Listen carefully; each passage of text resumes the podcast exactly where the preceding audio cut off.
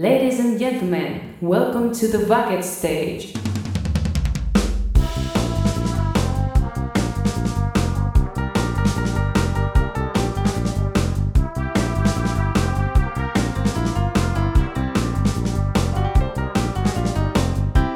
Bienvenidos a The Backstage, el podcast de cine más fresco y más canalla. con las voces de J. González y Mario Murillo. Let's go. The Bucket Stage. ¿Quieres jugar a un juego? Eh, bueno, si es el teto, lo mismo sí. Pero, Y, claro, pero bueno, depende con quién el teto. a ver, si es contigo, pues no nos animo. Lo mismo sí, sí, conmigo, ¿no? Claro, hombre. Yo donde haya confianza, si no, no. ¿Qué tal, señoras y señores? ¿Cómo estamos? Hoy venimos a jugar. Hoy venimos a jugar a un juego macabro, como dicen nuestros amigos del LATAM. Hoy venimos a, jugar a, a cosas que no se debe hacer en casa, pero como esto es de Bucket Stage, nos, nos pela la verga.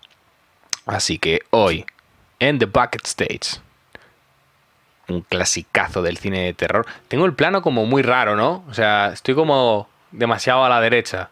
Mm, no lo ¿O sé, soy yo? estoy esperando a los 30 segundos de...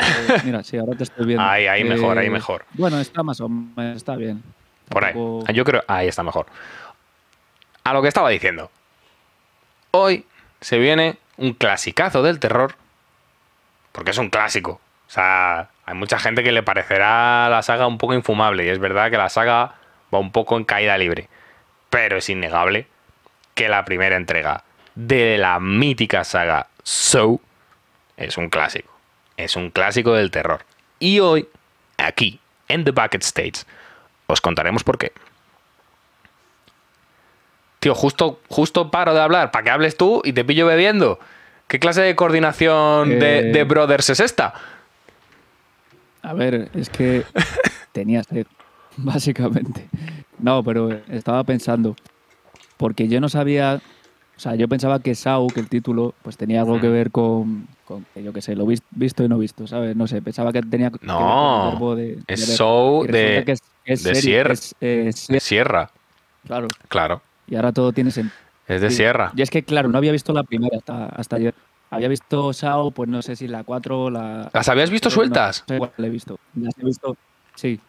Claro, entonces no, no entiendes ni papa. En plan, bueno, está el morbo de ver ahí pues los juegos, de ver cómo la gente se corta partes Claro. del cuerpo o les torturan Claro, con aparatejos.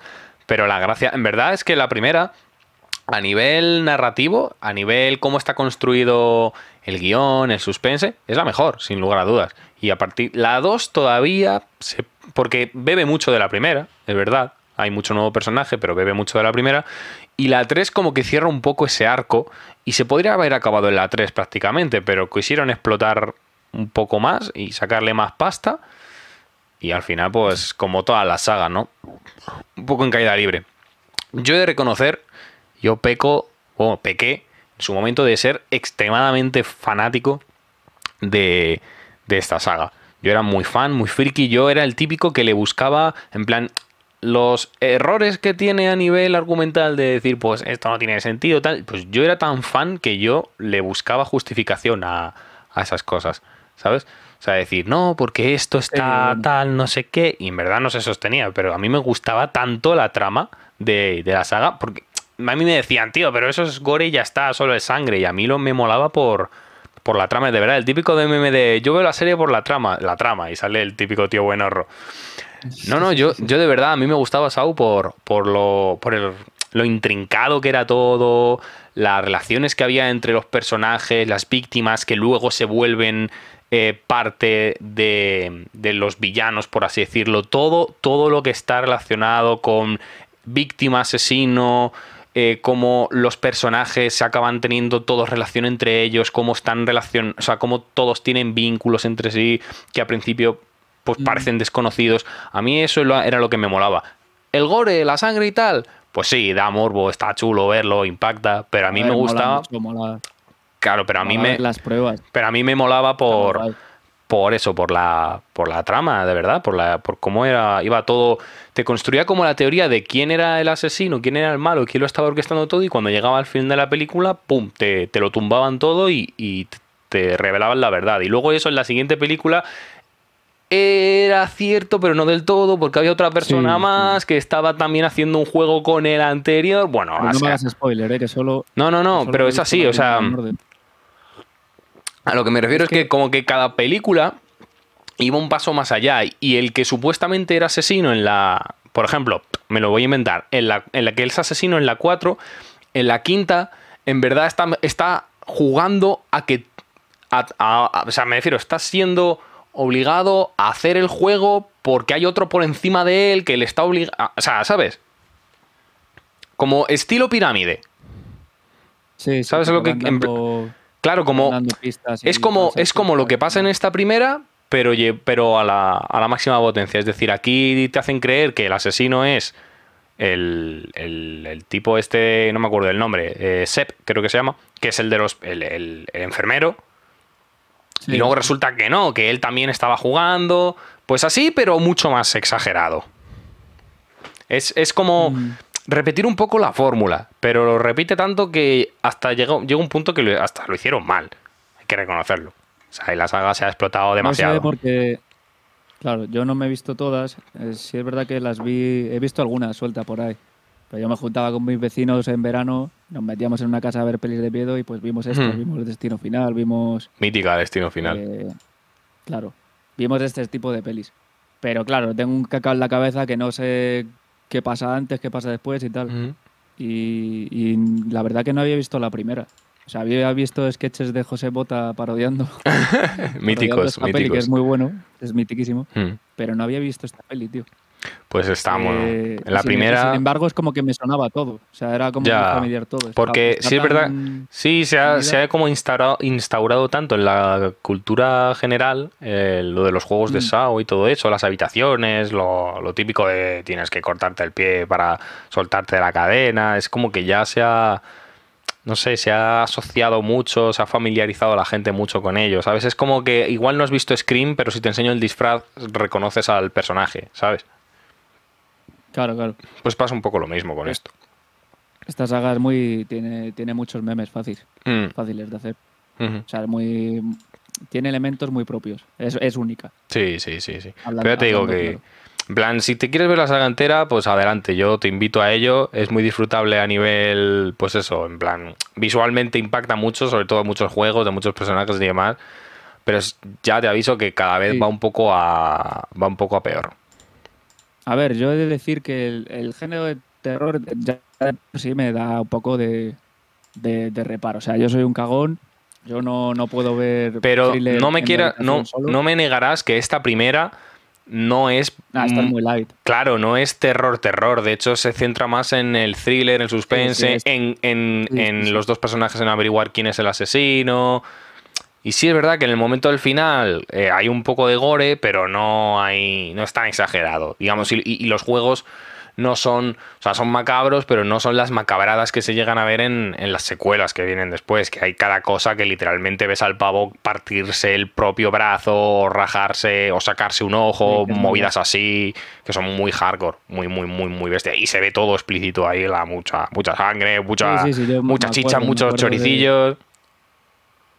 Me acuerdo, me acuerdo Mm. de, de haberla visto de más joven. Pues Pero. yo creo. eh, no sé yo si me la podría ver entera, tío.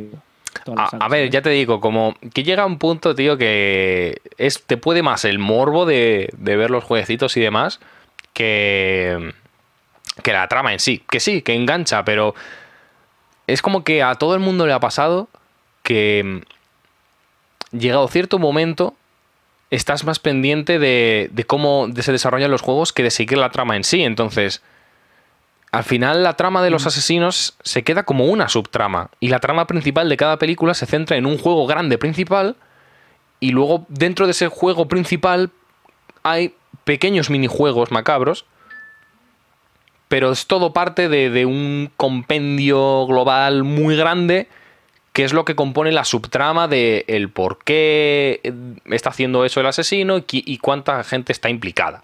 Entonces eso al final acaba se acaba difuminando mucho y la gente ni se acuerda. Y eso pasa, y ha pasado, y la gente se ve la saga entera de Saúl por el morbo, y luego no se acuerdan de, Bueno, de la trama que- ni de nada, ¿sabes? Que- que- es que la gente me ha, me ha dicho literalmente que, que- que le, suda, le suda los huevos del argumento, que lo ven lo porque, decir, porque mí- molan los juegos, tío. sobraba- a mí me sobraba un poco todas las historias ahí de detrás y... A ver, en esta Lo que primera, queremos ver es cómo, cómo salen los personajes de ahí. en esta primera ya te digo, se, se matan ahí, ¿sabes? Es lo que mola, es lo que le da el morbillo. Ya, ver, en esta primera ya te digo que no me parece mal todo esa... O sea, cómo está hecha la subtrama, porque te lo cuenta un poco a través... Es verdad que te lo cuenta como a través de flashback y ahí vienen como los pequeños minijuegos esos de lo que te estoy diciendo, que luego se, se vuelve como una, una tradición en la saga de... Pero lo instauran como en el presente, de juego grande que está comprendido por varios minijuegos, en plan de, yo que sé, están encerrados en un almacén y tienen que ir pasando por salas y cada sala tiene un juego, por así decirlo. Y en esta primera no, en esta primera es una única sala con dos personas que están jugando a lo mismo. O bueno, o eso parece que quieren hacer entender que están jugando a la misma vaina. Y te cuentan eh, cómo el asesino ha llegado hasta ese punto a través de otras víctimas y te lo cuentan en modo flashback. Entonces, Sí, sí, sí. pero yo creo que está bien contado. O sea, mm, yo creo que la mano Sí, de. ver, la la, mano, la mano de no James Wan se ¿no? nota. James Wan eh, es un director que, que empezó en el cine de terror y se nota que, que pilotaba. Eh, no sé quién ha dirigido las secuelas, pero está, yo sé que James Wan no, porque no tiene, no tienen su tono, no tienen el, el toque de James. Wan. Que es un tío que sabe James dirigir Wan- terror y sabe dirigir el suspense y el thriller. Sí, ahora mismo es el mejor. O sea, yo creo que... De los mejores, sin duda.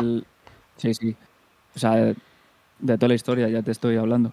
Pero James Wan, para ser esta su primera película, si no me equivoco, eh, o sea, es que flipas. Ujú. O sea, es una ópera prima muy bien hecha, tío. O sea, ya se No le sé- notaba el nivel de, nar- de narración que luego pues demostró con, yo que sé, con Expediente Warren, con eh, las de Mm. eh, La Monja y todas estas movidas. O sea, el tío eh, narra muy bien, controla muy bien el género Ujú. de suspense. Te sabe meter ahí el miedo a raíz de, de tenerte intrigado, de, de que tú pienses que va a pasar una cosa y luego, plas, te la clava. El tío maneja. Y además eh, sabe moverse. Y sabe qué pelis van a funcionar y cuáles no. Sí, eso está claro. Pero ya O sea, te digo, o sea, a mí estas de, a mí de estas hecho, de Saw, De hecho, y te iba a decir que hay una, una cosa que contaré al final de que el tío sabe eh, cuándo tirarse a la piscina, sabe cuándo algo va a funcionar y sobre todo en el cuando estamos hablando de terror, el tío pilota mucho. Entonces, luego al final os contaré una, una curiosidad que tuvo James Wan con la productora, con el tema de, precisamente con el tema del sueldo, con el tema de, del dinero. Y fíjate si el tío pilota que, que, bueno, lo digo así un poco por encima, que él puso en riesgo su sueldo porque, o sea, aún, digamos que puso ver, por, lo puedes delan- contar pu- ya, si- puso por delante la si película. Sí, pero lo- bueno, las quería decir todas de golpe después, que luego en los clips queda raro. Ah, bueno, claro. en plan, él estaba tan confiando de que la película iba a salir bien que no le importó poner en riesgo su sueldo. Para que me entendáis. Ya os lo contaré. Mm. Bueno, pues si quieres empezamos por el principio y así ya lo dejamos todo finiquitado para que la peña se vaya enterando Vale. y para tenerlo luego todo ordenado porque tenemos los clips en YouTube. Cacho perros, que no los veis. A ver, porque los veis Es que en claro, directo mucha gente se, ve, se lo ve en directo. Pero hay que compartirlo para que lo vea, para que la gente que no lo ha visto en directo, pues coño, claro. Que les pueda ver, que alguno está cachondo. eh, show, Sierra, Show, Sierra. Show. Sierra. Habría que ver qué nombre le pusieron en Latinoamérica y estos países. En Latinoamérica, eh, que me lo confirme Tavo, pero es el juego del miedo. El juego del miedo. Sí, sí, es el juego del miedo. Yo juraría que sí, el juego del miedo. Bueno, película de James Wan. Show, el juego del miedo. Bueno, el juego del miedo es con un subtítulo, por lo visto. Pero sí, es bueno, es Sí, es mundialmente que- conocido Show en todo el mundo. O sea, a- Es aquí, que aquí en a- España aquí en- también tiene un subtítulo, yo creo. No. Es lo del puzzle. Sí, mira, pone todo puzzle. No, pero eso O es sea, como el Es como el eslogan. Claro, ves como el eslogan de la película. Luego en, la 2 cambia, ¿sabes? Sí, ves, el juego, el Pero juego del miedo. El juego del miedo. Show, película de 2004, dirigida por James Wan, con guion de Lade. Uy, no sé cómo se pronuncia eso, W. Sí, pues es importante ese tío, precisamente. Es, sí, es importante. Es, es uno de los protagonistas. Es el que interpreta a Adam. O sea que es un tío importante, precisamente, el, el guionista. Ah, Adam. Sí, sí, es el que hace de Adam. Eso es. Le llamaremos Lade. ¿No? O señor L. Eh, el señor L. Señor L. Es que el apellido es un poco impronunciable. Bueno, Música de Charlie Closer. que vaya musicote. ¿eh? O sea, el tema principal es. Vamos, Está, yo, está guay, guay. guay es, está a otro nivel. O sea, para mí el tema principal de, de Show puede estar fácilmente al nivel de bandas sonoras de terror como la, como la del Exorcista, como la de Halloween. Mm.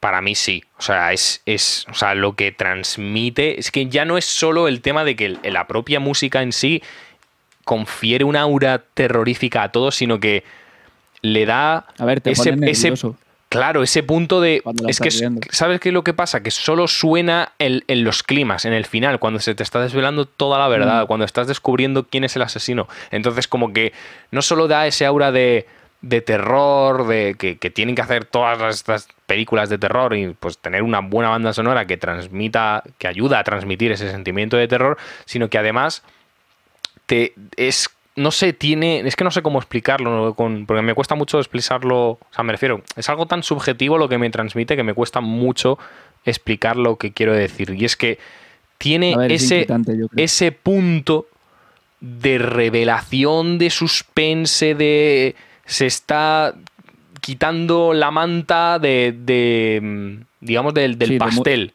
¿sabes? Se está desvelando el Música pastel. de telenovela, pero modo género de terror. A ver, de telenovela telenovela, no sé yo. Pero es como que llevas durante hora y media, dos horas, intentando descubrir eh, quién es el asesino y todo eso. Y, y esta música incita mucho a. Digamos que lo que te hace pensar es. Que viene, que viene, que se te va a soltar la bomba, que pasa esto, que es esto, esto, otro, ¡eh! ¡Boom! Y te sueltan en el, el bombazo sí, de es este pavo de aquí. ¿Sabes? Como. No sé, aparte de Sí, infunde al mismo tiempo terror y, y una inquietud dentro de decir, buah, buah, buah, en plan, todo lo que creía hasta ahora es mentira, estaba equivocado, se me va a desvelar quién es el asesino de verdad. Y eso no lo tienen todas las pelis de terror. Eso no, lo, no, no, no, no es muy fácil. A ver, no es fácil sí. hacerlo, ¿eh? ¿Sabes qué te digo? O sea, ¿sabes qué, qué te digo? No, ¿sabes qué es lo que lo, que diferencia esta, a esta banda sonora de otras pelis de terror? Que de esta te acuerdas, tío. O sea, bueno, aparte de la del exorcista, que también es muy mítica y podría Es mitiquísima, tío. de esta, de, esta, de esta te acuerdas. O sea, esta se te queda en la cabecita. No es como otras que a lo mejor pues están más en un segundo plano o de repente te meten en el susto con los screams. Pero esta tiene eso, tiene que... El ritmillo ese que tiene ahí rollo con la bate a todo trapo y, y- y los sonidos estridentes que mete, es que se te queda al final. Sí, sí, sí. O sea, yo creo que el- el- los acordes en verdad son tan. No sé, tan icónicos y además tan sencillos. Yo recuerdo cuando, cuando era Sí, un poco. no es, cu- no es cuando era- complejo. cuando, cuando era un poco más pequeño, yo recuerdo. eh, a veces entraba en. Me dio una época por.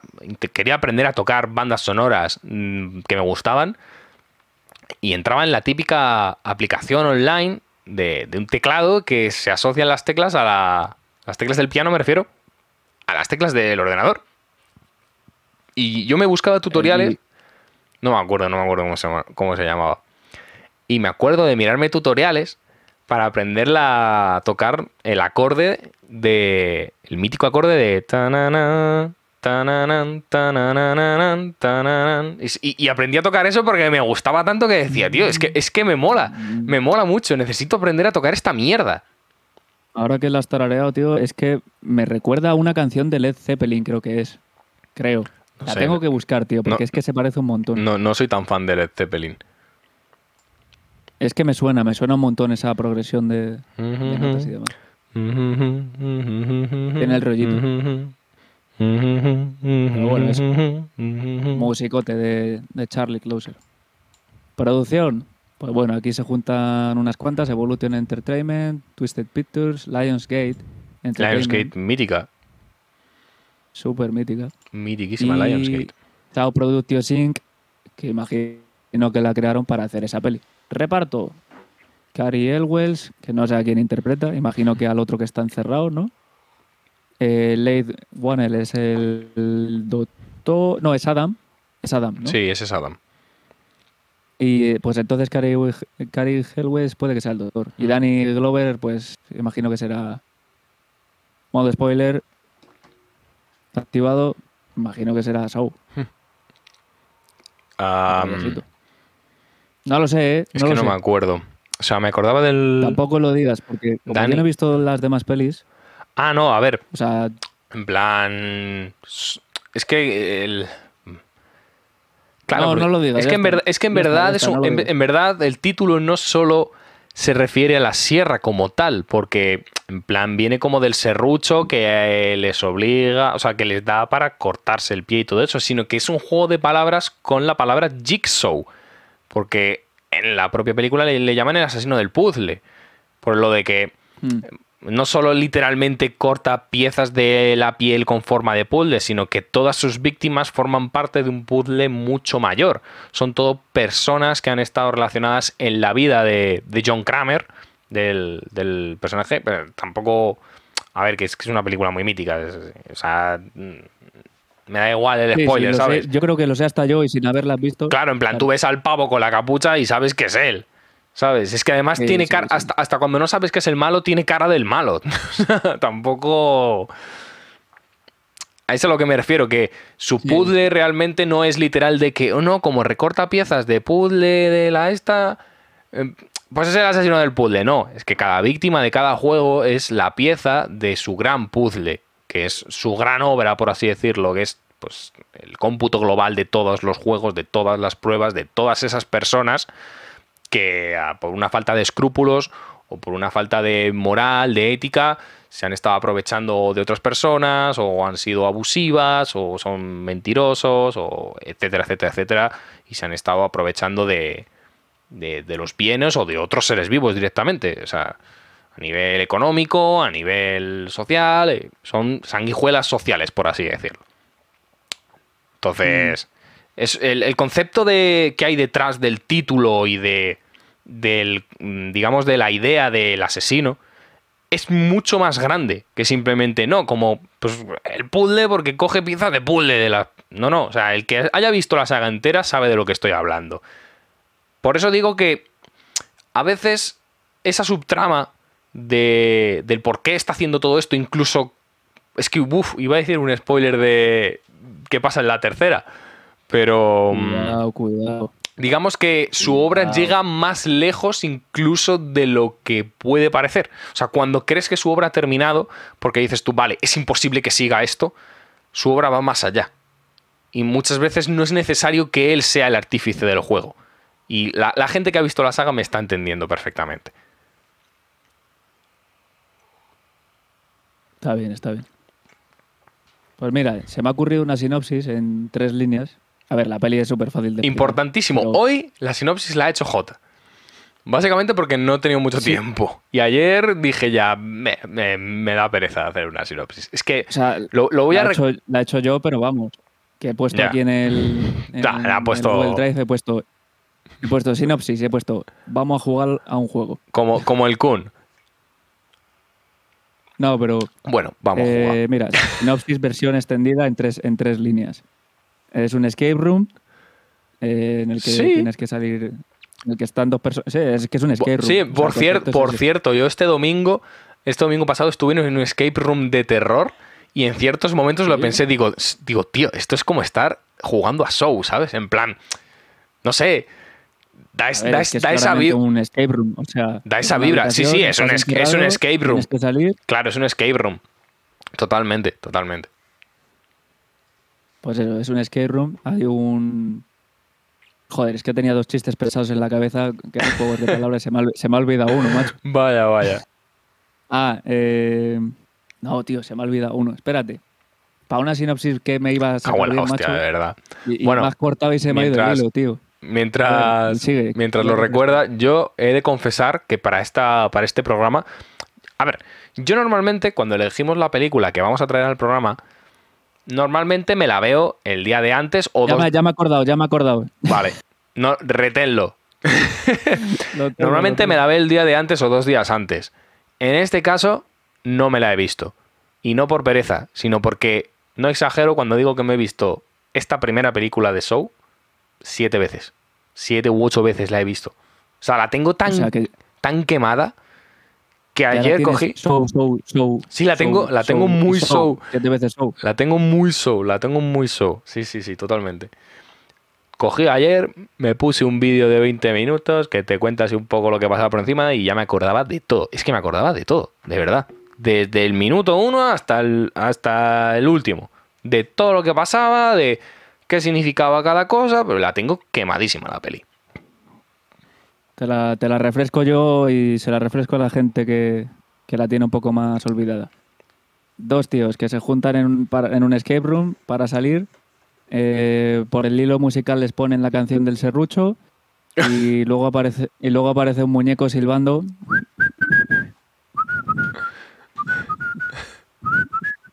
Y dice, esto lo hago Pa' divertirme". pa' divertirme, pa' divertirme". Esa, esa es la premisa de la peli. Hombre, luego te das cuenta que igual para divertirse mucho no lo hace. Lo hace un poco más, casi más por venganza que por diversión, ¿eh? Claro, pero eso no lo sabemos nosotros. Mm. Los que hemos visto solo la primera, estamos du- dudando ahí. Es que... cierto, Eh, Sí, modo spoiler ya activado. El que no lo haya visto, que se atenga a las consecuencias. Ya está, era un dato, era una amenaza. Ah, han pensaba que ibas a decir algo en plan se viene spoiler gordo. No, no, yo, yo he abierto ya la veda, ¿sabes? Yo he abierto ahí las, las puertas del campo para que ahora podamos correr como ovejillas. Como... ¿sabes? Sí, tal cual. Hostia. Eh, te iba a decir algo y me, me- me Y lo has pegado. sí, sí, totalmente, me lo has pegado. Es el karma. Es karma instantáneo, tío. Tal cual, karma instantáneo.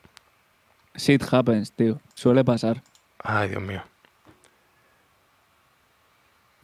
Pues a ver cómo improviso, porque ya la sinopsis no me da para más, ¿eh? Sau no tiene tampoco ya mucha más historia. Eh. Bueno, yo tengo una duda. O sea, lo del muñeco ese en triciclo, ¿a qué coño viene? O sea, eso ya es muy de gratis, ¿no? O sea, ver. tú estás ahí, o sea, ¿para qué? A ver, ¿Para qué el muñequito? es Es verdad. más feo, tío, da más mal rollo. Claro, ahí está la gracia, cabrón. O sea, tú, ¿a ti te parece que, por ejemplo, eh, la máscara de Michael Myers es, es graciosa o pinta algo? Que sí, que es el asesino, pero Bueno, pero eso te oculta, te... ya, pero tú o sea, ten no- en cuenta que cara, no aquí... te reconocen. Ya, pero, o sea, piensa que aquí el asesino no comete los crímenes per se. O sea, me refiero, no está en el acto en sí. De hecho, muchas veces está. En esta película no pasa, pero en otras. em, el, el- el- el asesino, voy a decirlo así, el asesino, aunque ya lo he dicho antes, pero me da igual, eh, no está en el sitio en el momento que los personajes mueren. Y o lo está vigilando a través de una cámara, o. o es que ni, o ni siquiera lo está, o ni siquiera lo está mirando. De, de hecho, está haciendo otra cosa completamente diferente mientras pasan paralelamente un montón de, de, de acontecimientos. O, o- o está tumbado en una cama o lo que sea. ¿Sabes? Porque tiene, tiene el tumor este que... Entonces, Ya has hecho spoiler de la segunda o la tercera. pero no sabes quién tiene el tumor. No, en la primera también está ahí en la cama cuando le dicen lo del tumor o algo así. Que sí, que aparecía en una A ver, cama. en, la primera, en la primera sale, creo que en el hospital. Claro, sale ahí en el hospital, ahí metido en la Pero él habitación. está todo tirado y en el suelo todo el rato, que es lo que te queda así que te peta. Ah, ya, ya, claro. Pues esa es el- ese es el plot twist, tocho. Que mm, Claro. a lo que venía diciendo, todas las sagas de terror eh, que han triunfado a lo largo de la historia tienen un icono, eh, digamos, el, el- el monstruo, el villano, por así decirlo, es muy icónico. Véase, eh, Freddy Krueger, Pesadilla en el Street. Eh, Ghostface en Scream. Michael Myers en Halloween. Leatherface en La Matanza de Texas.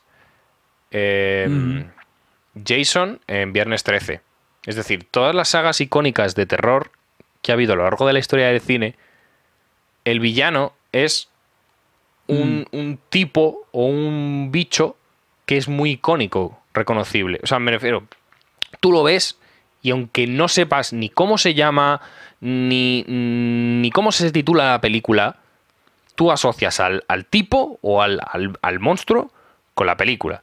Pues yo creo que en parte el muñeco Billy, como bien nombra Tavo en el chat, está para que sea esa figura icónica que el espectador necesita para reconocer la saga en el primer momento en el que ve el arlequín. Con esa cara blanca, con las mejillas pintadas, las espirales rojas. Tú en el momento que ves Sí, eso, igual no sabes, igual mucha gente no sabía ni que se llamaba Billy, de que el, el muñeco se llama Billy. Igual no sabe ni cómo se llama la película. Igual no tienen ni idea de qué va la, la película, pero saben que es el muñeco de Sau. Tú ves eso y dices, es el muñeco de Sau. Entonces, es, funciona un poco como. Sí, sí, pero que salvo, salvo Claro, por eso. o como- sea, claro, pero- No, pero a lo que me se dan refiero. ¿Sabes? No, pero a lo que me refiero es que como en por necesidades del guion el asesino de esta película no está per se cometiendo el asesinato, no es que te va a cuchillar literalmente y va el asesino disfrazado del muñeco Billy, entonces había que buscar una representación del villano en las escenas, mejor dicho, corrijo, en los escenarios en los que va a morir el personaje en cuestión. ¿Sabes? Entonces, Mm. en este caso, el muñeco Billy representa a este villano mitiquísimo que siempre hemos asociado con una máscara muy característica, con un arma también muy característica. Pues mira, en el caso de. En el caso de. De Jason va con el machete. Eh, eh, Ghostface va con el típico cuchillo de mano. Eh, Leatherface con la motosierra. Freddy Krueger con las garras. Todos tienen como un arma característica. Y en este caso no hay arma como tal. Pero tiene el icónico triciclo. Yo creo que es, es que es incluso más icónico. que, que hay, un- que queda más Sí, mal sí, rollo sí. que un muñeco mal rollero de verdad. Pero es que encima no es que el muñeco vaya a matarte, no, no. Es que el muñeco aparece en un triciclo y se ríe en tu puta cara.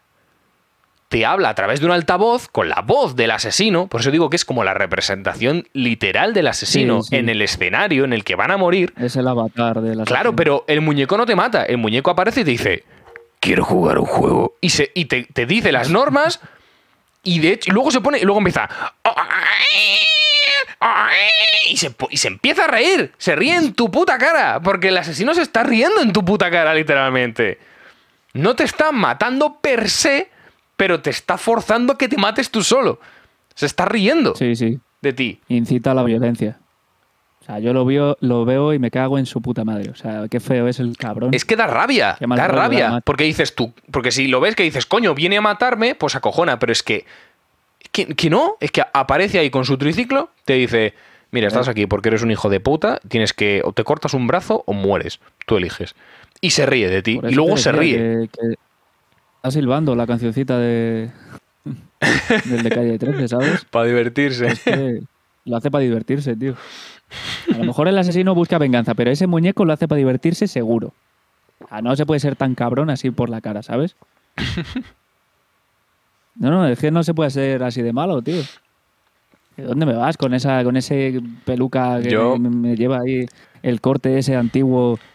Un poco así a, 50? a lo tazón. Sí, sí. Sí, Que, por cierto, la- malo de, de Shrek. Claro, por, o sea, por cierto, el, el diseño de- del muñeco está íntegramente. Espérate, que me está viniendo It's coming. gases. el, diseño está íntegramente hecho por James Wan. Y se le da bien. Porque no solo ha hecho a lo largo de su carrera a este muñeco. Plan, todos conocéis a Anabel, ¿verdad? Pues también es obra de James Wan. O sea que el tío pilota. Y pilota bien. No, no, si se ve que tiene una filia ahí con los muñequitos, macho. Yo creo que tiene que Además, ser. La paleta de colores es más o menos la misma. Blanca, roja, negro y de ahí no sale. Pero es efectiva. Funciona. Y, Sí, y en sí, cambio sí. no se parecen en nada. Anabel y. Yo creo que podrían ¿Y el ser buena este? pareja. Fíjate lo que te digo. Mejor que Chucky Yo creo que y, si tú la, y la novia. Tú los juntas. Hombre, hombre, mucho mejor. Este le llega con el triciclo y le dice, ¿qué, chata? ¿Te doy una vuelta? Te llevo guapa. ¿Te llevo guapa? ¿A dónde te ¿Eh? acerco? Vamos a acojonar a los niños, venga, pipi.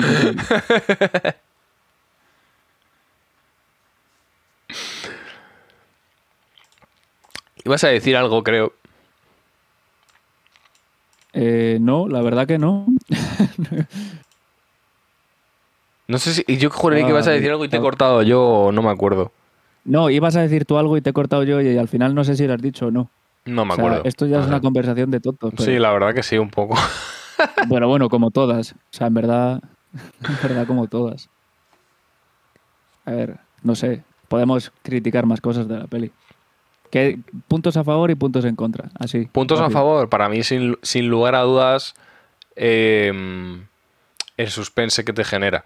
O sea, las falsas ideas que te construye para en la última escena tirarlo todo por la borda y darte el plot twist de que literalmente el pavo que tú crees que estaba muerto todo el rato ahí en, media- en mitad de la sala se levanta y es el, y es el, es el asesino. Se marca un Lázaro. Eh, ¿Y puntos débiles? ¿O mejorables? Eh, ¿O que no te han gustado simplemente? quizá, a ver, es que sabes que lo que pasa que me cuesta mucho ten- eh, verlo con la perspectiva única de esta película. Porque Ya. al ver la saga entera, de hecho, eh, es que pasa que en, en películas posteriores eh, hacen mucha referencia y hacen, eh, bueno, no, no solo referencia, sino que te cuentan eh, cómo estos dos personajes, eh, Gordon y Adam, acaban en, en el juego. Es decir, o sea, la saga en sí, Sí, eh, está todo conectado. ¿Vale? Entonces, en cierto punto de la saga te ves que, que- todos los personajes tienen relación entre sí. Entonces, claro, a mí, por ejemplo, me cuesta ver cómo Adam y Gordon eh, simplemente ver el espectro que, abarcan ellos en, esta primera película. Enton- Entonces, como que me. No sé, o sea, es como. que no puedo centrarme en un árbol porque estoy viendo el bosque entero, ¿sabes? No sé si me he explicado. Sí, sí. Vamos, que no le has querido, no te has querido mojar, básicamente. No, es que. Sacarle un punto malo a la peli. Sí, a ver, claro que tiene cosas malas, yo. evidentemente. De hecho, el, el tema. O sea, yo creo que en, en cuanto a ritmo podría mejorar. Porque sí es verdad que. Que lo que tú has dicho al principio, ¿no? Eso de que pues, Sí. la subtrama con los flashbacks y, de, gua- y demás, igual es un ¿Sabes qué poco. pasa? Pero sa- ¿sabes qué pasa? O sea, ese, ese recurso de que te vayan contando... Espérate, Jota, se está trabando un poco el, el Discord. Te voy a subir un poco el volumen, tío. Ahí, yo creo que mejor. A ver, vuelvo a hablar. Es que se ha, se ha bugueado un, poco, se ha bugueado un poco el Discord. Hello, hello. Yo creo que ahora Sí, mejor. he visto aquí que la conexión ha bajado. Mm. Eh, lo que decía, que ese recurso de que te cuenten a través de flashback por qué los personajes han llegado allí o qué relación pueden tener con el asesino o lo que sea, está bien. Lo que pasa es que llega ya un momento en el que ya se hace muy repetitivo, ¿sabes? Y es en plan de... no tiene el factor sorpresa. El primero mola, Ujú. el segundo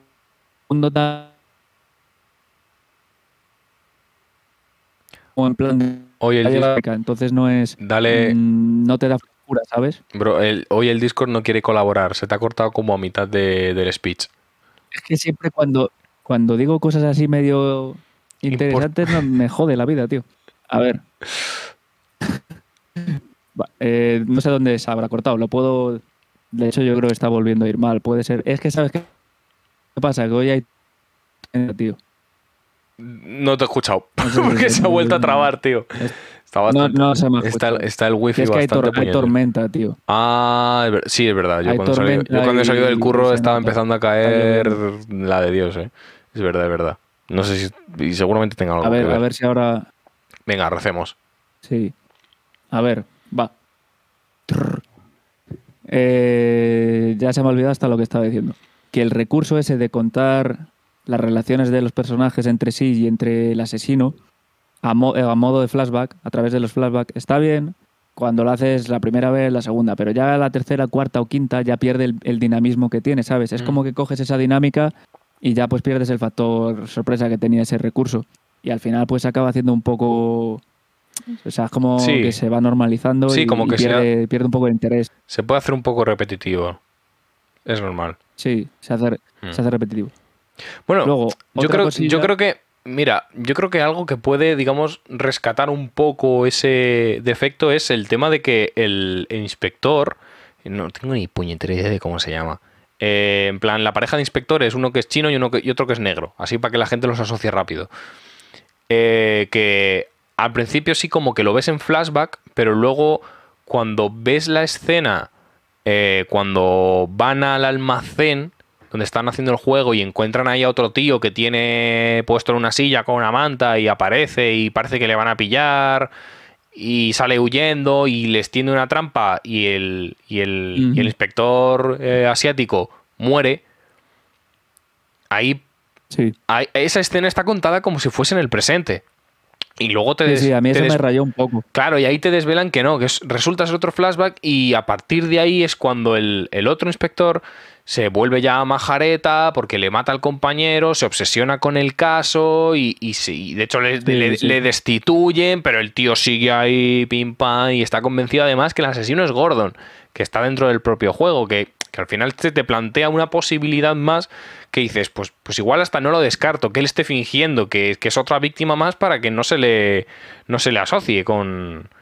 ¿Sabes? Y al final, exactamente, eh, como dice Tavo, las películas juegan mucho con los cambios de tiempo y precisamente una cosa que te iba a comentar es que en la segunda, esto de jugar con los flashbacks y demás, en la segunda se lleva a, a la enésima potencia, o sea, la máxima expresión, pero en el buen sentido. O sea, es decir, no es que empiecen a usar el mismo recurso una y otra y otra y otra y otra vez y te aburres. No, no, está usado una sola vez, pero de manera magistral.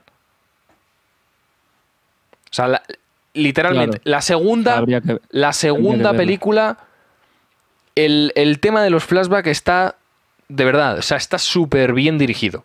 A nivel argumental, está muy bien hecho. Muy, pero que muy bien hecho. Y, y de hecho es parte de- del gran plot twist. O sea, digamos que Mm. el equivalente a- con esta primera película, eh, cuando se despierta el John Kramer en, que parecía el cadáver y sale- se levanta del suelo y resulta que es él. Pues es ese nivel de plot twist. Y todo está orquestado a través de este recurso de contarte la historia a través de flashbacks. O sea que yo te recomiendo que al menos la- la- las tres primeras yo creo que Es te la- que lo las mismo- tendrías que ver, ¿eh? Si lo mismo alguna la he visto, que es lo que te digo, que fue hace mucho y no. Sí, pero, pero ahora vas... 10 años. O... Claro, pero ahora vas con otro contexto. Ya has visto la primera también, que es Claro, un poco el origen de todo. Sí, sí, sí, ahora, ahora la vería de otra forma. claro. Pues la, la segunda es bastante. No te voy a decir que es igual de buena que esta primera, pero también es, está bien. O sea, a nivel argumental está, está muy bien hecha. También tiene su morbete con los jueguecitos y de, de hecho, de hecho tiene, tiene más gracia. O sea, me refiero, los juegos en función va. Digamos que si pones. Sí, yo creo si- que molaban más. Si Yo pones, recuerdo que claro, más chulos. O sea, si pones, si pones las en una balanza la trama y los juegos, como que en función de la saga siempre. eh, eh, al principio daba más importancia al guion que al juego en sí, que era más una excusa para contar la historia del asesino que pin que pan. Sí, sí, sí. Según han ido haciendo más películas, han ido pesando más en la balanza los juegos que el guion. Por eso terminas siendo una saga que, que, que deja mucho que desear, porque puede más el morbo de ver a la gente cortándose miembros del cuerpo que escribir una buena Eso historia. Está guay. pero estás haciendo cine. Tienes que co- contar una buena historia. Por mucho, por mucho, claro, pero por mucho que visualmente sea la leche, si la historia que me cuentas es una basura o no tiene sentido o es una mierda, tío, pues, muy A bonito, mí me pero parece muy interesante desmembrar personas, ¿eh? O sea, yo creo que es una cosa que está... No, no se ve todos los días, por lo menos. no sé, tío. Es como como las películas de. Igual esto suena un poco A ver, feo tú- para los fans, pero. A ver, a ver, a Como ver. las películas de Fast and Furious, tío, que la gente va a verlas porque le gustan los coches y las explosiones, no por la trama. Y a mí, si la historia y la trama de una película es una basura, me da igual las, cuántas explosiones metas. Mm, la película va a seguir siendo una basura. Porque al final lo que sostiene a una película. Una película es una historia. Con imagen y sonido, pero es una historia. Interpretada por gente. Es una esceno- escenografiada, pero es una puta historia, tío. Y si la historia es una mierda, pues la película en sí va a ser una mierda. Porque la, la Bueno, historia. depende, depende. La historia. eh, eh, equilicua, el guion. Es la base. Si el guion es una mierda, la película va a ser una mierda. O sea, Depende, depende. O sea, hay guiones que son muy simples en cuanto a trama. Y no, no, tal, no, no, no, dan yo no he dicho simple, he dicho una mierda. O sea, simple no quiere decir que sea malo. Simple, por ejemplo, es un viaje del héroe clásico. Pum, pum, pum, Bueno, pum. eso simple, simple. Tú coges un libro de escritura de guion, el guion de Robert McKee, que lo ha leído todo el mundo que ha estudiado cine. Te estudias cómo se hace un viaje del héroe del, principio a fin y escribes la historia más cutre. Pero sigues cada uno los pasos del héroe Hombre, es, funciona. es lo más simple del mundo, pero tú lo has dicho, funciona. Como historia, funciona. Igual luego, a nivel, si lo quieres llevar a la imagen, igual luego es una mierda a nivel visual y demás, porque tu guion es muy pobre argumentalmente, pero es un guion y es una historia que funciona, que se sostiene a sí misma como historia. Y a partir de ahí vamos a más. Pero si tu historia es una basura que no se sostiene ni a sí misma, como historia per se, no puedes construir un universo, una cinematografía.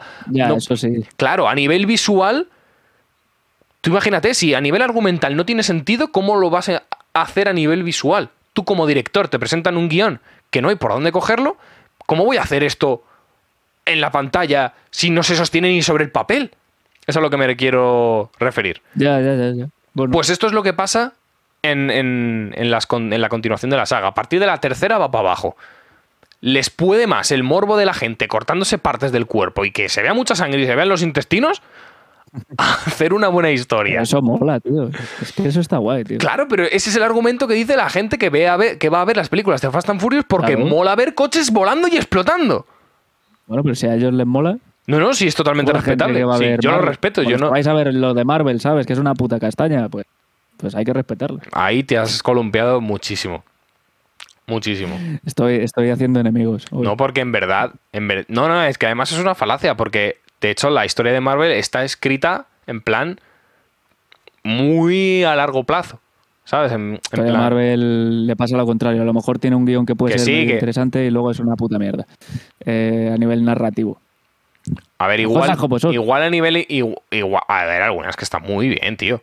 Hay algunas que están. Algunas se salva, algunas se salva. Por ejemplo, por ejemplo, Capitán América, el Soldado de Invierno, a nivel argumental, está muy bien, tío. Es una película. No sé, no- no es, un pol- es un policial de espías buenísimo, tío. O sea, es un. el típico policial. Es un policial, tío. Capitán América, el Soldado de Invierno. Es brutal. A nivel argumental, está muy bien escrita. Que sí, que, que llama mucho la atención los trajes y todo lo que tú quieras y las peleas y las coreografías, pero, tío, una buena histo- cuando hay una buena historia, hay que reconocerlo. Infinity War está también muy bien escrita. Esas es de las que se salva. Las de Spider-Man, las últimas. Bueno, la, la última, última. Claro, pero la Esa se ul- salva No, también. a ver, la, la última en verdad. eh, Es que ha sido un pajote. claro, pero porque pero claro, pero es un pajote a nivel argumental. Es un pajote a nivel. O sea, el guion es un pajote. Eh, No, ¿verdad? ¿A que no? Es un pajote a nivel que te pega la, la nostalgia, a nivel pero no, visual. yo, decía que se, yo decía que se salva a nivel narrativo. O sea, a nivel de cómo está controlada, Uf. mola un montón, tío. Sí, a nivel sí. narrativo, no sé, yo le veo, bien, yo le veo fallas. y- Yo le veo fallas. Yo lo veo más fanservice que, que una historia digna de. Oscar, ¿sabes? Pero, no, no, para joder, Oscar no hay ninguna de Marvel, ya te lo digo yo. Pero ninguna, ninguna. yo creo que algo... ver, pero estamos hablando, Oscar, a mejor guion, dices. A lo que sea. Bueno, efectos Eh, especiales se lo puede cosas llevar. que A sí pueden... Pero de cosas que guion, yo creo que una peli de Marvel, para que se lo lleve, todavía tiene que cambiar mucho el panorama. No, o no, de dirección, Es muy complicado. es muy Y de hecho serían guiones adaptados porque todas están... eh, están adaptadas de claro, cómics que ya están escritos. demás, pero bueno. Serían Sí, pero lo- guiones pero adaptados. un guion adaptado también hay que, hay que saber. Sí, hay que saber hacerlo, evidentemente. De, de hecho, puede ser más complicado que hacer un guion normal. Muchas veces los Bien. guionistas lo dicen, ¿eh? Claro, si tú. Puede ser más, claro, puede tú ser por- más difícil coger una obra y condensarla Te- en 60 páginas te, po- pongo, te pongo un ejemplo. ¿Qué es más fácil? ¿Escribir un guion de cero, sin nada de base? ¿O escribir, escribir un guion? Todo esto teniendo en cuenta. Escribir un guion para llevarlo a la pantalla del Señor de los Anillos. a ver, a ver qué haces. Que Peter Jackson se metió una fumada de A porro ver, que si a ti te ponen encima de una mesa, ¿qué prefieres? ¿Hacer un guion desde cero sin tener De ni cero, idea de cero, vamos, ya de nada? ¿O hacerme un guion me del señor, o hacerme un guion del, Señor de los Anillos?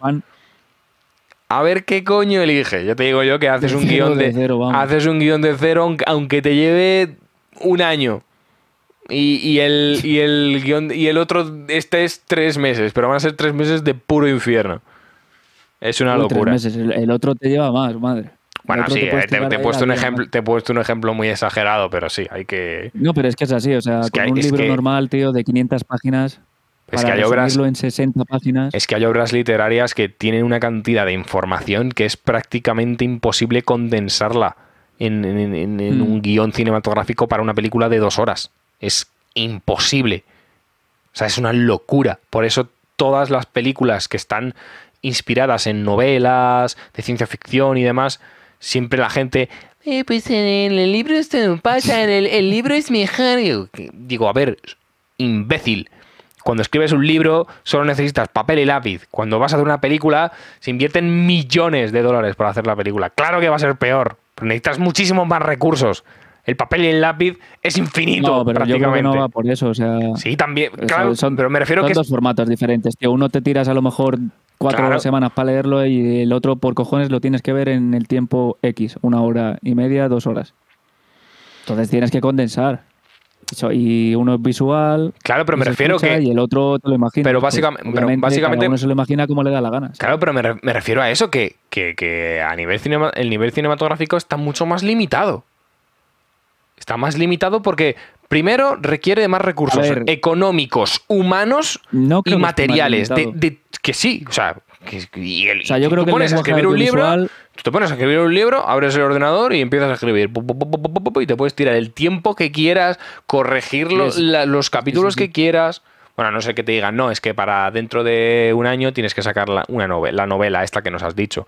Pues bueno, ¿sabes? Pero puedes corregir, que tú estás por el capítulo 50 y dices, hostia, pues esto que escribí en el capítulo 3, ahora no me gusta, lo cambio, me voy para atrás y lo cambio. Si tú la escena de la secuencia número 2 la quieres cambiar, sí, sí, tienes que volver. Claro, tienes, tienes que volver a invertir Pero- ahí un pero dinero. no va- pero eso no va en que la peli. A ver, sí. A veces determina que sea mejor o peor. Claro, Pero- eh, eh, partimos de la base de que hacer una película requiere más recursos de todo tipo. Recursos económicos, Sí, sí. sociales, humanos, de todo. Requiere más recursos. Por lo tanto, es, digamos, A ver, es que son dos, es más- es son fin- dos cosas es finito. totalmente diferentes, tío. O sea, es que estamos hablando de como comparar. el, el recurso de escribir una obra literaria es la imaginación. Por lo tanto, el recurso es ¿sabes? ¿Qué infinito. Ya, ya, pero es co- como comparar dos deportes que no tienen nada que ver y decir qué es mejor. Pues bueno, pues es que uf, un atleta de, de maratón puede correr los 100 metros, sí, pero no es justo compararlo con Usain Bolt ni con cualquier otra de los de 100 metros. Cada categoría hay que compararlo con su categoría. Es absurdo intentar decir, no, el la peli era mejor o el libro era mejor. Pues bueno, te puede gustar más o menos, pero tienes que saber que son dos formatos diferentes. Es que en verdad es, es completamente injusto compararlos. Es, un- Sí. es injusto. Uno te lo ha contado un, un autor y el otro te lo han contado, pues a lo mejor un equipo de mil personas. Claro, O es como, es como si. Como si tú lees la receta de un plato de cocina y tú lees cómo se hace todo el proceso, todos los ingredientes y dices en tu cabeza, ¡buah! Esto tiene que estar buenísimo. Y llega Claro, una luego lo persona. haces tú te sale una puta mierda. Claro, que- llega una persona y sigue paso a paso la receta y dices, pues tampoco estaba tan bueno. En el libro era mejor. Pues vete a la mierda. ¿Sabes? Vete a comer al Vips, coño. ya- Pues ya no te invito más a mi Vete a tomar por culo. Bueno, vamos a ir con las curiosidades que, que va a empezar la Champions, básicamente. la Champions. Ah, por eso tienes prisa, verdad, cabrón. Claro, he quedado, tío, con los amigos para ver. Me dice, Y la gente, por- la escucha, gente del Discord se va a ir también. Pues no dicen, O sea, del- pues no vengo yo folladísimo del curro, que igual hasta me ha pillado un radar ahí de lo rápido que he venido por la autovía y me llego y aparco en la puerta de mi casa y le digo, acabo de aparcar, voy para casa y rápido abro el Discord y nos ponemos tal. Y empieza, vamos tú, date prisa que a las ocho y media me tengo que ir. Y yo pensando que era algo importante, hijo puta, ¿qué quieres saber? La puta Champions. Ah, Anda, pero es que te, has tirado Da- cagando 15 minutos, tío. Da es que. ¿Qué 15? He estado, he estado 7 minutos de reloj. Ay, Da con tu purima. bidet ese. Límpiate con papel, anda. Nada, nada, el Luego vas bidet. dándole la mano a la el, gente y vale, el ya, ya bidet es la clave, el bidet es la clave. Bueno, lo que decía. Vamos con Eh, unas curiosidades. 5 curiosidades. Top 5 curiosidades Top más cinco, pues, épicas. Mente Galaxia. Top Sí, sí, 5 sí, ha habido curiosidades más de- épicas de, de la, de la película Soul. Número 1. El origen de la historia, sea, es decir, de la película como tal, porque el origen del guion, que como ya hemos dicho, el guion, o sea, el guionista es Lake Whannell, que es el, el actor de Adam. Vale, pues la historia viene de un episodio en la vida de, de Lake un poco trágico. Y es que durante una época estuvo trabajando, digamos, co-trabajando mientras él escribía sus guiones y demás, pues él tenía un segundo trabajo con el que se mantenía, porque vivir del guion es muy jodido. Eh, estuvo trabajando en un sitio que por lo visto era la mierda, lo odiaba. Y eso pues le empezó a provocar migrañas. ¿Qué pasó? Que por lo visto era un poquito eh, hipocondriaco y él se pensó que tendría una especie de tumor en la cabeza. Entonces fue al médico súper mega preocupado porque, buah, verás, como tengo un cáncer en cerebral, no sé qué movidas. Y cuando estaba allí en la sala de espera del médico, se le ocurrió la idea de un pavo que le decían, le diagnosticaban que tenía un tumor cerebral y pues digo, como me voy a morir, voy a orquestar aquí una cosa para mm, vengarme, por así decirlo, o, darle un escarmiento a todas aquellas personas que me han estado puteando durante toda mi vida. Porque yo que he sido buena persona o he intentado ser buena persona, ahora me encima me toca tener un tumor y me voy a morir y todos estos cabrones se han estado aprovechando de la gente y me han estado puteando, pues ahora os voy a enseñar a lo que es vivir de verdad. Hijos de puta. Así se originó esta película por un, un guionista hipocondriaco. Qué La- peligrosos son los guionistas, macho. Buah, no te imaginas cuánto. La película. La segunda curiosidad que traigo es que la película, como muchas otras, empezó siendo un cortometraje dirigido por el propio James Wan, que básicamente era la escena de- del personaje de Amanda, la que tiene esta especie de casco que es como una trampa de osos a la inversa, que, que tiene como la esta metida en la boca y cuando se acaba el tiempo hace Sí, y, sí, y le abre toda la cabeza. Pues era literalmente esa escena, pero en lugar de estar interpretada por la chica esta que hace Amanda, estaba interpretada por el propio Leigh Warner. Eh, ¿Qué pasó? Pues que tuvo mucho éxito en festivales, véase Sundance, imagino que estuvo en Sitges, que es un festival muy típico de películas de terror y demás, y fue tan bien recibida por el público que ganó tantos premios y les, le- bueno, eh, pues lo que pasó por ejemplo también con Whiplash, que empezó siendo un cortometraje y recibió Sí. tantos premios y tanto Sí, sí, sí. fue tan aclamado que al final pues consiguieron un presupuesto para hacer la peli entera. La Vamos a tercera tener que hacer un corto, ¿eh? Sí, sí, yo creo que sí. Vamos a tener que escribir un guion ahí bueno de un corto, presentarlo a festivales y Va hacer hora, la ¿eh? película de The Bucket Stage. La tercera curiosidad que traigo, y es que refleja muy bien lo bueno que es de James Wan como director. Porque eh, él quería que los movimientos de cámara reflejaran al máximo posible la personalidad de, de- de los personajes. Nunca mejor dicho, personalidad, personajes. Y es que todos los planos del personaje de Gordon están hechos o bien con trípode o con Steadicam. Porque es un personaje, pues es médico, es eh, doctor, tal, es muy calmado, sosegado. De hecho, durante el juego mantiene mucho la calma, es como el más tranquilo, el más lógico, vamos a pensar quién puede ser, tal. Y por el contrario, los planos de Adam están todos hechos cámara en mano. Porque es un tío que es más em, eufórico, más eh, emocional, es Sí, más nervioso. claro, más nervioso, más tal, no sé qué, no sé cuánto, se mueve, grita, es más. tiene menos temple. Pues eso está reflejado a través del movimiento de cámara. Es toquecito. Ese, ese, por ejemplo, es el. Eso es, es un, es un buen trabajo de director. Que mucha gente dice. Mm. ¿Qué hace un director? Pues llevar el guion a la pantalla. ¿Y cómo lo haces? Pues teniendo ideas buenas como esta. Que reflejan las emociones que tienen los personajes en el momento. Para eso sirven los planos, para eso sirven los movimientos de cámara, para eso sirve la iluminación, para eso sirve la escenografía, para transmitir lo que sienten los personajes. Si logras transmitir eso al espectador, estás haciendo un buen trabajo como director. La cuarta curiosidad que traigo es que la película, por lo visto, en principio iba a salir directamente para el DVD, como si fuese más un telefilme que otra cosa. Entonces... Te digo una cosa, ahora que es que lo iba a decir antes y se me ha pasado. El cuando has dicho lo de telefilme. A mí la estética me recuerda mucho a típica serie de, de estas que ponían por la tele. Mm, no sé decirte nombres de las series porque no las he visto.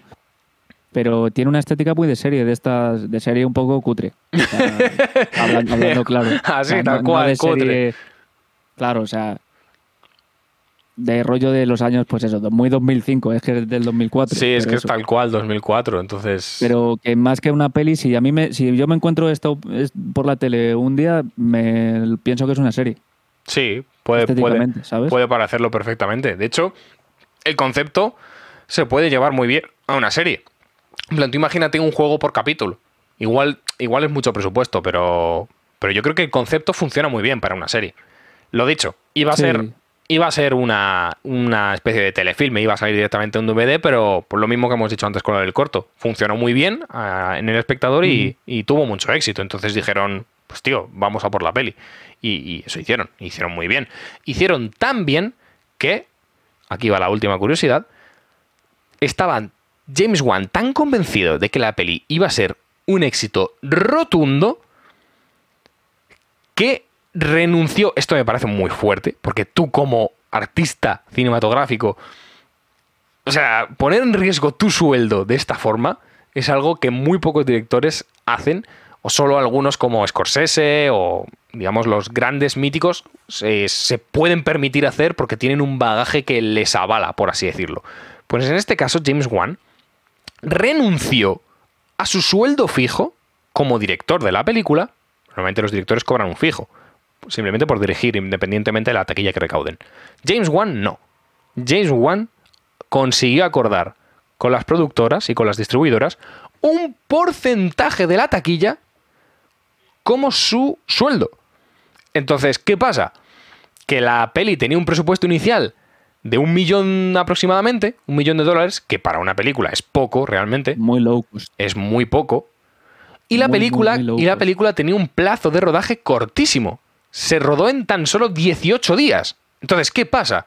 Que las productoras vieron que, bueno, sí, tenía potencial y tal, pero no confiaban en que fuese a funcionar bien. Todo lo contrario que James Wan, que dijo, lo voy a hacer de puta Mm. madre, porque tenía muy claro lo que iba a hacer, sabía que iba a funcionar muy bien en salas de cine, y tanto fue que, que- que recaudaron más de 100 millones de dólares. Entonces le salió la jugada que pin que pan y, y vamos, se llevó una buena tajada el James Wan. No sé cuánto porcentaje acordaron, pero está claro que le salió la jugada. haya sido un 1% solo, Sí, sí, o sea, sal- es que le salió, es que le salió de puta madre. Le salió, es que no, no lo puedo decir de otra forma, de puta madre. Y, es- y esas son. He dejado esta para el final porque me parece una locura. O sea, sí, literalmente de- decir. la de crack. Claro, literalmente es, es ir. Tú imagínate ir a los despachos de Warner, por ejemplo, o a los despachos de Universal, poner tus huevos encima de la mesa y decir: Yo no voy a cobrar, pero. plan, yo, a mí no me vais a pagar un- una nómina, por así decirlo, por hacer la película. Yo voy a cobrar un tanto por ciento de lo que hagamos en taquilla. Eso es tener los huevos gordos y está, tener seguridad en lo que haces y, y- y, digamos, em, tener confianza en, en tu saber hacer. Decir, es que sé que lo voy a hacer tan bien que me vais a pagar el porcentaje de la taquilla y vais a pensar que voy a cobrar una mierda.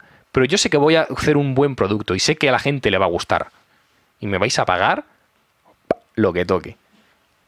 Lo- imagino a los de la productora, ¡jo! Qué pringao. En plan, firman el contrato. Sí, Sí, toma, toma, toma. Toma, toma. Pues bueno, señores. Hoy no hay noticias, hoy no hay estrenos porque hoy hay Champion. A ver, nada, este ha sido un poco ver- la- ha sido un análisis bastante compacto. en verdad no- en verdad no nos hemos dejado tampoco muchas En verdad, noticias no hay nunca, tío. Noticias no hay nunca porque No, las noticias de cine última son una mierda. Tú busca por ahí noticias Ya. de cine y demás y esto es una mierda. Te ponen las 10 mejores películas de no sé qué en Netflix. Eh. Este otro actor le ha dicho a este otro que es un gilipollas. Este no sé qué. Bueno, ahora están con lo del caso de Johnny Depp y la, y la exmujer Ya, que, que no caga a la gente, ¿sabes? Lo que yo quería comentar, pero bueno. me da una No, Benzema a mí no me, me, da- me da igual. Yo pienso en la cerveza del bar. o me, sea, me da una pereza terrible, tío. Me da una pereza terrible lo del, lo del juicio. que- Sí, pero bueno. Pues nada, señores. eh, hoy ha sido cortito, ha sido express. Bueno, tampoco ha sido tan corto, una horita y algo. Ha sido express poco, porque J pero- quiere, ¿eh? Yo por mí me podía tirar hasta las Bueno, 9. pero A mí la, la Champions me está mandando. O sea, hoy ya me está metiendo prisa por el pinganillo el Pablo. Venga, venga, venga. Ya te que- dejo, ya te dejo. Así que nada, te, te tengo que hacer una, un overlay para que salgas solo tú, ahí hablando.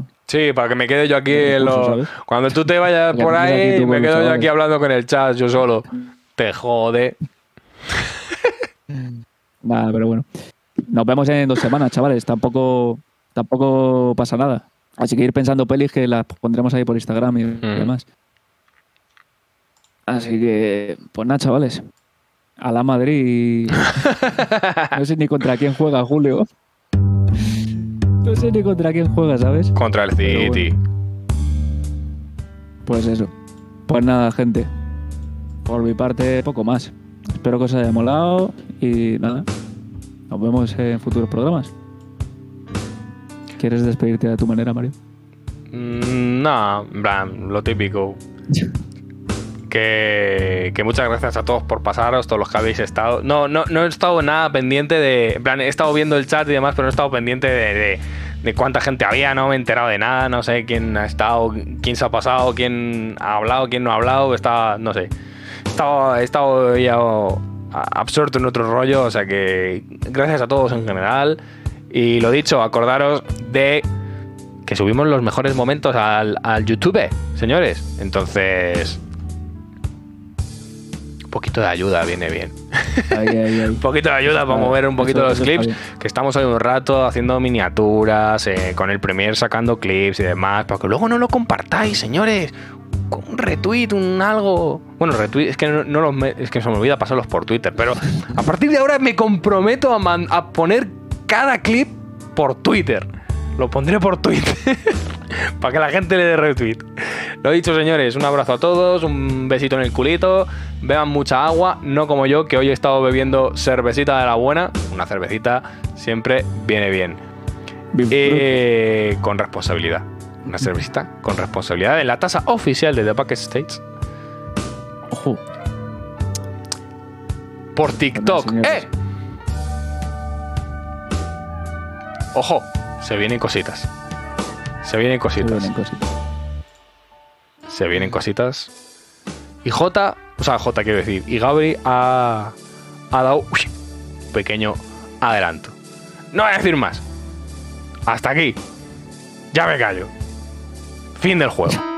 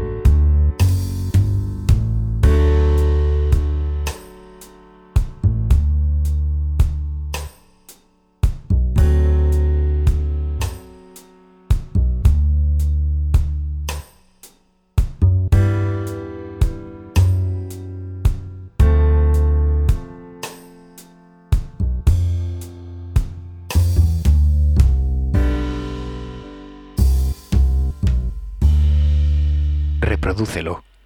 Reprodúcelo otra vez, Sam.